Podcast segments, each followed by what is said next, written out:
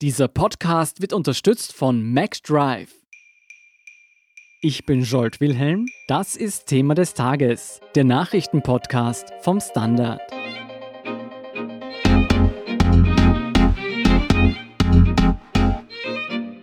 Auch Lokal- und Restaurantbesuche sind in Zeiten von Corona eine Herausforderung. Für die Wirte ebenso wie für die Gäste. Sogar Bundespräsident Alexander van der Bellen stolperte am vergangenen Wochenende über das strikte Regelwerk und sorgte landesweit für Aufruhr. David Krutzler und Verena Keinrad vom Standard über Sinn und Unsinn der neuen Gastroverordnungen. David, warum hat am Wochenende ein Restaurantbesuch von Bundespräsident Alexander van der Bellen für Schlagzeilen gesorgt? Der Bundespräsident hat sich kurz nach Mitternacht gemeinsam mit seiner Ehefrau Doris Schmiedauer und zwei weiteren Freunden noch im Schanigarten eines italienischen Innenstadtrestaurants in Wien aufgehalten und dabei wurde er von der Polizei erwischt. Er habe sich verplaudert und leider die Zeit übersehen, sagte er, und er sei erstmals seit dem Lockdown essen gegangen. Nach den aktuell gültigen Covid-19-Regeln hätte aber der Schanigarten bereits um 23 Uhr komplett leer sein müssen. Was sagt denn die jetzige Verordnung? Wieso darf man sich nur bis 23 Uhr im Lokal aufhalten? Das Ziel der Bundesregierung ist, Ansteckungen und eine zweite Coronavirus-Welle zu vermeiden. Wissenschaftlich begründet ist diese konkrete Uhrzeit, eben 23 Uhr, aber überhaupt nicht. Mhm. Dem vorausgegangen dürfte ein Kompromiss zwischen Regierung und Wirtschaft sein, denn die Gastronomen sollten in einem ersten Öffnungsschritt zumindest auch ein Abendgeschäft mit Essen machen können. Da bei Feierlaune und Alkohol aber auch die Hemmschwelle sinkt, einigte man sich zunächst auf 23 Uhr. Dagegen könnte ich jetzt argumentieren, dass man sich ja auch am Nachmittag oder am frühen Abend betrinken könnte. Das stimmt natürlich, da kann ich jetzt nichts dagegen sagen. Der aktuellen Sperrstunde ist man aber einen Kompromiss eingegangen, wie gesagt. Sollten sich die Infektionszahlen nicht nach oben entwickeln, ist in einem zweiten, also einem weiteren Schritt auch eine spätere Sperrstunde denkbar. Darauf hoffen natürlich alle Discos und alle Clubs, für die sich derzeit ein Aufsperren überhaupt nicht lohnt. Peter Dobczak von der Wirtschaftskammer Wien, mit dem ich vorhin gesprochen habe, der rechnet bei einem anhaltenden Rückgang dieser Infektionszahlen mit einer weiteren Lockerung Mitte Juni. Was passiert denn, wenn man sich nicht an die Verordnungen hält? Musste zum Beispiel Van der Bellen jetzt eine Strafe zahlen? Die Polizei hat eine Sachverhaltsdarstellung dieses Vorfalls aufgenommen und an das zuständige Wiener Magistrat geschickt. Die ist erst heute Vormittag angekommen und wird geprüft, wie man mir dort versichert hat. Bisher sind Details ja nur aus Medienberichten bekannt. Wird da in diesem Verfahren eine Verwaltungsübertretung von Van der Bellen festgestellt, würde ihm eine Strafe von bis zu 3600 Euro drohen, wenn er dagegen verstoßen hat. Der behördlichen Verfolgung selbst müsste davor aber auf Gesuch der Behörde die Nationalversammlung mit einfacher Mehrheit zustimmen, also National- und Bundesratsabgeordnete. Ob Van der Bellen aber überhaupt eine Verwaltungsübertretung begangen hat, ist völlig offen, denn er hat den Schanigarten ja nicht erst nach 23 Uhr betreten, als das schon behördlich untersagt war, er war ja schon drinnen. Mhm. Ja, dem Wirt droht hingegen eine Höchststrafe von bis zu 30.000 Euro. Das sind doch enorme Summen. Ist es so, dass die Gastronomen auch für die Einhaltung aller anderen Maßnahmen verantwortlich sind? Sie müssen zumindest dafür Sorge tragen, dass eine Betriebsstätte nicht mehr betreten wird, auch nicht nach der Sperrstunde.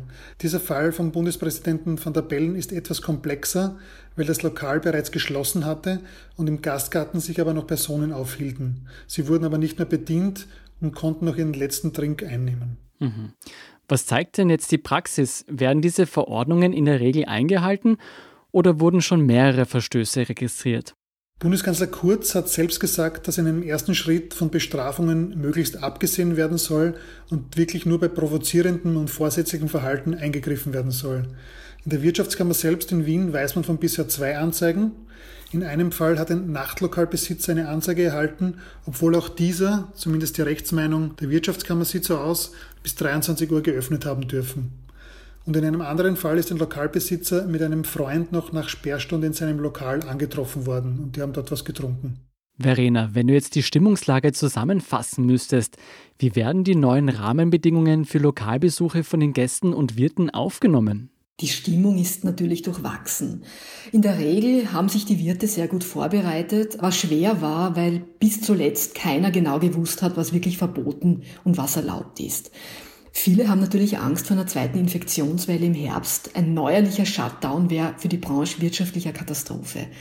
Die Sicherheitsvorkehrungen sind daher aufwendig, teuer, sicher nicht lustig, aber das geringere Übel. Die Gäste sind natürlich im Großen erleichtert, wieder außer Haus essen zu dürfen. Wie überall im Leben sind viele sehr diszipliniert, andere zeigen enormes Unverständnis. Schwierig wird's dann, wenn Wirte etwa Stammgäste maßregeln müssen, rausschmeißen müssen, weil die erlaubte Zahl an Gästen überschritten ist. Da ist dann wirklich viel Fingerspitzengefühl und Psychologie gefordert. Das klingt so, als würden diese Regeln durchaus auf viel Widerstand stoßen. Was sagen denn die Kritiker? Naja, das Problem ist halt, dass vieles logisch nicht wirklich nachvollziehbar ist. Ich nenne jetzt nur ein Beispiel. Beim Eintritt ins Lokal ist eine Maske nötig, beim Gang auf die Toilette, beim Verlassen des Lokals nicht. Viele sprechen ironischerweise da schon von den mysteriösen Heilungskräften eines, eines Cappuccinos. Und man muss allerdings die Kirche im Dorf lassen. Andere Länder fassen die Regeln viel, viel strenger aus als Österreich. In Italien zum Beispiel müssen die Abstände zweieinhalb Meter zwischen den Tischen sein. Spanien verlangt sogar bis zu vier Meter. Österreich ist da relativ kulant. Vieles ist bei uns auch der Eigenverantwortung der Wirte überlassen. Alles in allem eine sehr österreichische Lösung. Wie geht es denn den Betrieben wirtschaftlich? miserabel. Der Shutdown hat der Branche fast 4 Milliarden Euro gekostet. Marktforscher gehen davon aus, dass auch jetzt, wo alle wieder offen halten dürfen, in der Woche 52 Millionen Euro Umsatz verloren gehen. Das liegt aber nicht nur an den strengen Regeln. Faktum ist, dass einfach die Touristen fehlen. Geschäftsessen sind sehr rar. Ältere Leute sind sehr, sehr vorsichtig, was das Essen gehen betrifft.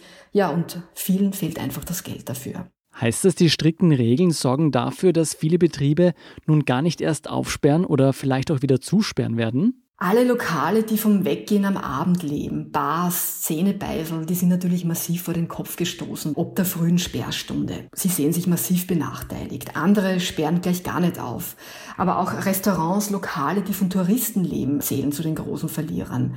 Und Probleme haben vor allem jene, die viel Personal haben, wo nicht der Wirt selber sich hinter die Schank stellen kann oder servieren kann. Man darf nicht vergessen, 40 Prozent des Preises eines Schnitzels beim Wirten machen die Personalkosten aus. Viele haben kurz offen gehalten, festgestellt, es rechnet sich einfach nicht. Manche machten nur ein Zehntel ihres bisherigen Umsatzes und haben kurzerhand auf unbefristete Zeit einfach wieder zugesperrt. Die Branche geht von einer massiven Pleitewelle aus. Selbst Unternehmen, die als Vorzeigebetriebe gelten, starke Kreditratings haben, sind sich nicht sicher, ob sie all ihre Lokale durch die Krise bringen werden. Hm.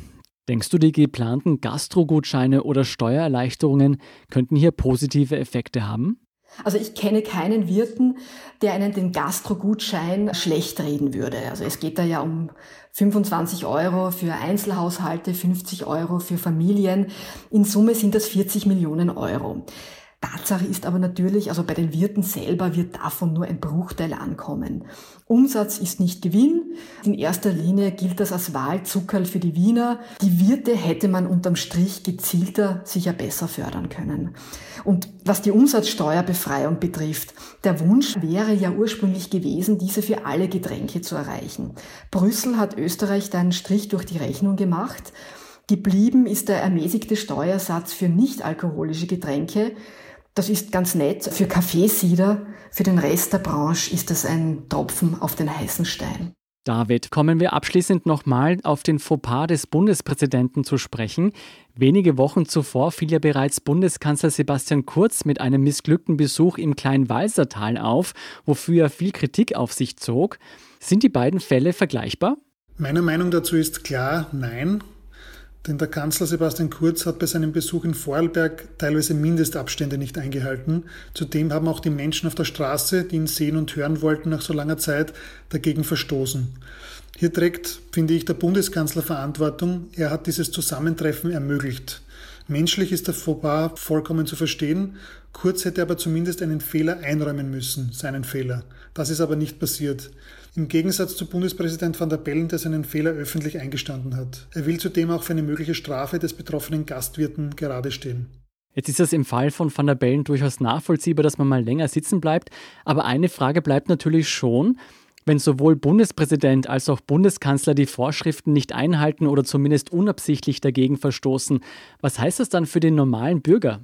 Wir hören das immer öfter, das ist die berühmte schiefe Optik. Auch Politiker können Fehler machen, keine Frage, gerade in diesen turbulenten Zeiten wie jetzt. Aber diese Fehler müssen dann auch eingestanden werden, sonst laufen sie eben Gefahr, dass sie ihre Vorbildwirkung verlieren und auch die Bürger die strengen Maßnahmen schleifen lassen. Und genau das soll eben nicht passieren. Das sagen auch die Mitglieder der Bundesregierung. Was ist denn jetzt das beste Argument, sich trotz schlechter Vorbilder an die Maßnahmen zu halten? Wir brauchen uns nur vergegenwärtigen, es geht darum, ein potenziell gefährliches Virus einzudämmen und vor allem Risikogruppen wie ältere Menschen, ältere Personen zu schützen. Wenn die Öffnungsschritte gut verlaufen, wird es sicher weitere Lockerungen geben, das ist uns versprochen worden. Und vielleicht sind ja auch Dinge, die aktuell noch nicht erlaubt sind, bald wieder möglich. Ist es absehbar, wann wir wieder ganz normal ausgehen werden dürfen? Hier traue ich mir noch keine Prognose zu treffen wann es wieder Nachtlokale mit Clubs, Discos etc. geben wird. Es sind Öffnungsschritte vereinbart worden, eventuell Mitte Juni, wo es einen nächsten Schritt mit vielleicht längeren Öffnungszeiten geben kann, wenn die Infektionszahlen weiterhin so gut verlaufen wie jetzt. Aber sicher sagen, dass das so sein wird, das getraue ich mir definitiv nicht. Normal ausgehen, das wird sicher noch sehr lange dauern. Warten wir es ab. Vielen Dank, David Krutzler und Verena Keinrad, für diesen Bericht. Vielen Dank, Scholt. Wir sind gleich zurück.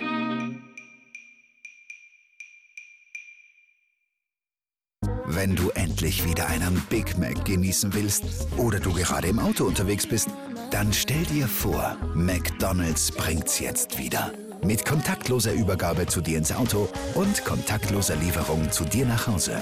It's good to be safe mit McDrive und McDelivery. Und hier ist, was Sie heute sonst noch wissen müssen. Erstens, die Bundesregierung will bestehende und kommende Investitionsprojekte von Städten und Gemeinden mit einer Milliarde Euro fördern. Die Corona-Kurzarbeit wird unterdessen um drei Monate verlängert. Darauf haben sich die Sozialpartner am Montag geeinigt.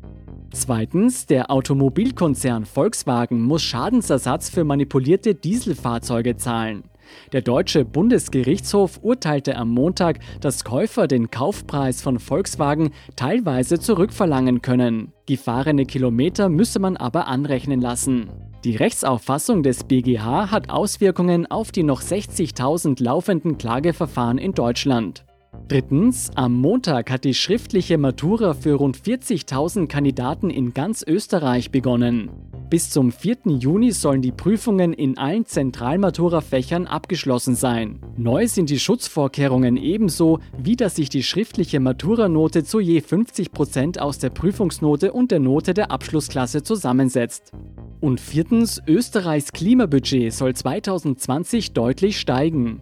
160 Millionen Euro mehr für Umwelt, Klima und Energie sind budgetiert. Für NGOs ist das allerdings nur der Anfang auf dem Weg zur angepeilten Klimaneutralität bis 2040. Laut ihnen wäre rund eine Milliarde Euro nötig, um die Klimaziele zu erreichen. Mehr dazu und die aktuellsten Informationen zum weiteren Weltgeschehen liefert Ihnen wie immer der Standard.at. Um keine Folge von Thema des Tages zu verpassen, abonnieren Sie uns bei Apple Podcast oder Spotify. Unterstützen können Sie uns mit einer 5-Sterne-Bewertung und vor allem indem Sie für den Standard zahlen. Alle Infos dazu finden Sie auf abo.derstandard.at und dst.at/supporter. Danke für Ihre Unterstützung. Ich bin Jolt Wilhelm. Baba und bis zum nächsten Mal.